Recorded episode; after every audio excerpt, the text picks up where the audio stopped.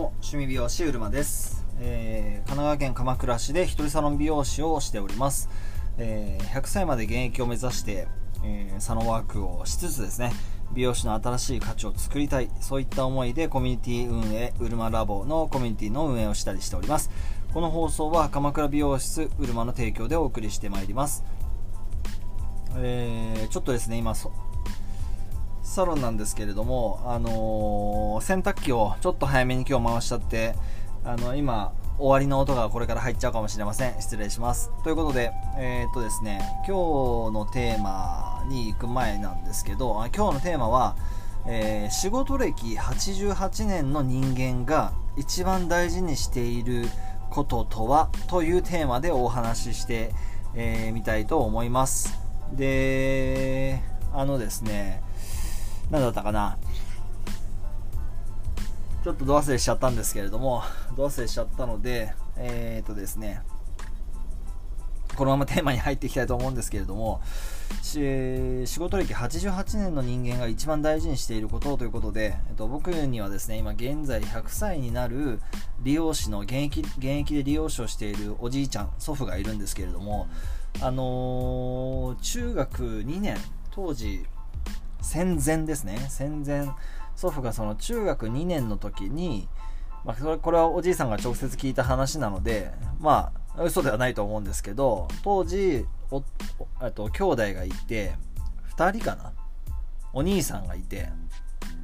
であおにもっとあのこっちに出てきてた兄弟が多分あごめんなさい。おじいさんの兄弟って正確に分かってないですね、まあ、あのちょっと上にお兄さんがいたのは知ってるんですけどその親父さんにあのお兄さんがお勤めだからお前はあの手に職をつけろって言われて中学2年鎌中って言って今の鎌倉学園っていう男子校があるんですけれども鎌倉と北鎌倉の間に建長寺っていうあのけんちん汁発祥のお寺があるんですけれどもそこに通ってたおじいさんが中学2年の時に、えっと、お前は手に職をつけろということである年末にその鎌倉にあった床屋さんにこうもう住み込みで修行に行かされたと。これもまたすごいなと思うんですけど今だったら考えられないんですよね。でも当時はま60年前はそういうことが60年前じゃないか。えーと88年前はそういうことがあったと。いうことですよね。あのいきなり連れて行かれてでそこで修行が始まったと。それだから中学校多分いきなり辞めてんのかな？辞めてるってことだと思うんですけど。あごめんなさい。中学じゃない。えっと小学校6年か。中12歳だから。12歳からやってるって言ってるんで小学校6年ぐらいの時からえ？ちょっとそれ今度聞いときますけど小6からかな？小612歳から床屋さんに連れて行かれて住み込みで 修行が始まったってことですね。いや今冷静に考えたらとんでもないですね。あのーそんなスタートで始まったおじいさんの理容師人生なんですけどそこからえっと二十歳まで多分鎌倉でやってたと思うんですけど二十歳から5年間か6年間戦争に行ってるので、まあ、その間はちょっと多少空くんですけれども向こうでそのひげ剃りの練習とかそういったハサミの練習とかはなんかしてたみたいなんですよね。その戦地でも。ですからちょっとそこは空白といえば空白なんですけれども26で戻ってきて、えー帰国戦終戦して帰国終戦1年経って鎌倉に戻ったって言ってましたんでまあそれは1年間満州っていうんですか？あの向こうで現地にいてで終戦終わって1年経ってえ鎌倉に帰国したと。ですからまあそれもすごい人生ですよね。88年だから80年ぐらい前の話ですよね。そうか。そういうやっぱりそういう時代っていうのは本当に日本がまだその戦後からこう復興していくその最初の時ですからすごい時代だったなと思うんですけどまあそういう祖父がいます。であのまあ、そういった長く働いて88年現役で仕事をしている祖父ですよね。まだ借り上げもするし顔剃りもするんですけど、まあ、でもお客様の方がもうお亡くなりになられた方がやっぱり増えてまいりましたのであの、ね、1日サロンワーク立つけれども施術をしない日もあるようなんですね。最近はちょっとコロナになってからは、えー、2月、3月ぐらいからもう会って、ちょっとね、会えてないんですけれども、まあそんな感じで電話はしてるんですけどね、まあ元気でやってるみたいですので、あの、125ぐらいまで現役やってもらいたいなっていうふうに思ってるおじいさんなんですね。で、まあそれはいいとして、で、その祖父がいるんですが、まあ、その祖父がですね、あの僕がサロンオープンしようとした時にあ2008年9月9日なんですけれどもそのおじいさんに何か言葉をくださいっていうふうにお願いしたんですよね、あの僕自身もそういったおじいさんのような職人みたいなところに憧れてたりハサミをねあのハサミの造形が好きだったりそういうこうなんですかねあのこう綺麗に整頓された床屋さんのあの理容室の匂いとかそういう小学校の時に椅子と椅子の手すりを持ってこう一輪車を前後させて練習してたりしたのを思い出すんですけどまあなんかそういう、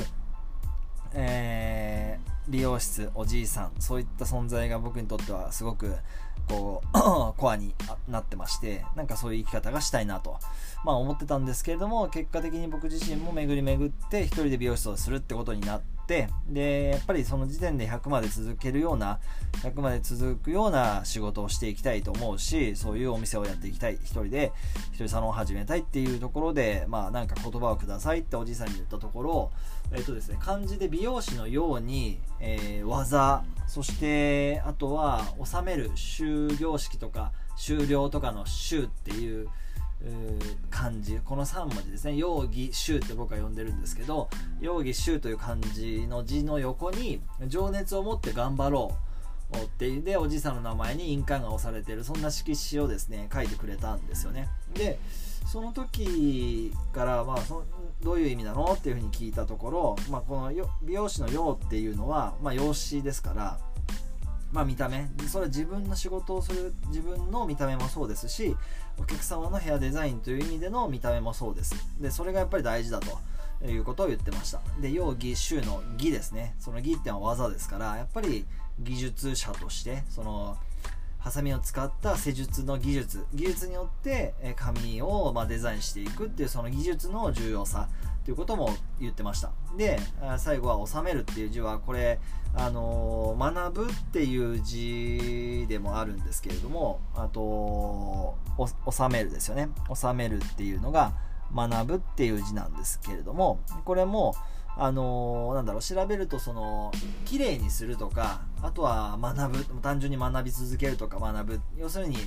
まあその人あの永遠の未完成と。人間は永遠の未完成っていうことで常にその学びを得てえー、スキルアップしてアップデートし続けるっていう言葉がここの字に入ってるんだなっていうふうに思ってるんですけれどもこの容疑集っていう言葉をくれました。だからまあそういうことを大事に仕事していけようっていうことだと思うんですけど、まあ、僕にすごく響いたのはその隣にあったその情熱を持って頑張ろうっていう言葉だったんですよね。でこれも聞いたんですけどやっぱりその今で今でこそ目標設定とかゴールを決めてとか中長期でとかっていう話はありますけれどもやっぱり当時もそうだし おじいさんの言葉の中にあったのもあのまあとはいえ今やっぱりその目の前のお客様に全全てを集中するべきだっていう考えがやっぱりあって、まあ、それも当然それもすごく学びなんですけれども、まあ、そのお客様に限らず今自分が楽しいか今自分がそこに、えー、魂を込めれるのか今自分がその人生を生きるのかっていうところのその今ですよね。本当にその昨日でもなければ明日でもなくて今を全力でやれないやつが明日全力でやれることなんてやっぱりないっていう考え方なんですよね。だからその今に全力の生き方を明日も明後日もすればいいじゃんっていう意味合いです。だからそういう意味でその自分のやってることに情熱を持てることを探す。まあ、それはまた今度探し方という話、なければ探し方、見つけ方という話になるんですけど、ちょっとそこは今日前提として置いといて、その自分のやってること、自分のやりたいこと、自分の好きなこと、その自分の行動とか自分の今にもう本当に情熱をかけろよって言われてる気がしてだからこそ情熱を持って頑張ろうって書いてくれたんだなって思うとそうそんだけ仕事を長くしてる人が人生で一番大事にしてるものそれをまあ、孫の孫が独立するから言葉をちょうだいって言ってきた孫に対してそれを伝えようって多分思ったということはやはりえー、きっと長く仕事する上で長く自分の人生を生きる上で重要なのっていうのがその今にどれだけその自分の気持ちとかエネルギーを込めて、えー、生活できるか楽しめるかっていうことだと思うんですよね。という意味であの情熱を持って頑張ろうという言葉をくれたと思いますのでなんかそれが僕の座右の銘というか本当にそれはもうあの掲げている言葉になりましたし、えー、こういうふうに、えー、何か自分のしたい活動に対してもですねやっぱり情熱を持って頑張りたいって思うしそれをやっぱりこう伝えていきたいなというふうに思ってこんなことやっております。ということで、えー、今日のテーマですね、え仕事歴88年の人間が一番大事にしていることとは？というテーマでお話しさせていただきました。ちなみにあのそのおじいさんのパートナーであるおばあさんちょっと数年前にあの行きましたけれどもあのそのおばあさんにもその僕が独立する時に言葉をちょうだいって言った時ところ、えっと、おばあさんはですねそんなおじいさんを支えたおばあさんの言葉としては健康そして感謝この2文字でした。健康でいるいなきゃいけないということとあとはやっぱり感謝をし続けろっていうことで感謝し続ける必要があるっていうことで、えー、もう当然それはこう身に染みてるんですけれども健康であり感謝をする。そして情熱を持って頑張る。これってなんかすごくあの自分自身もこうやって美容師歴が長くなって一人さんの歴が長くなってあ目標があって目標ができて、えー、100まで美容師続ける上で非常に必要な言葉だなって思ってます。ということで、えー、今日もですね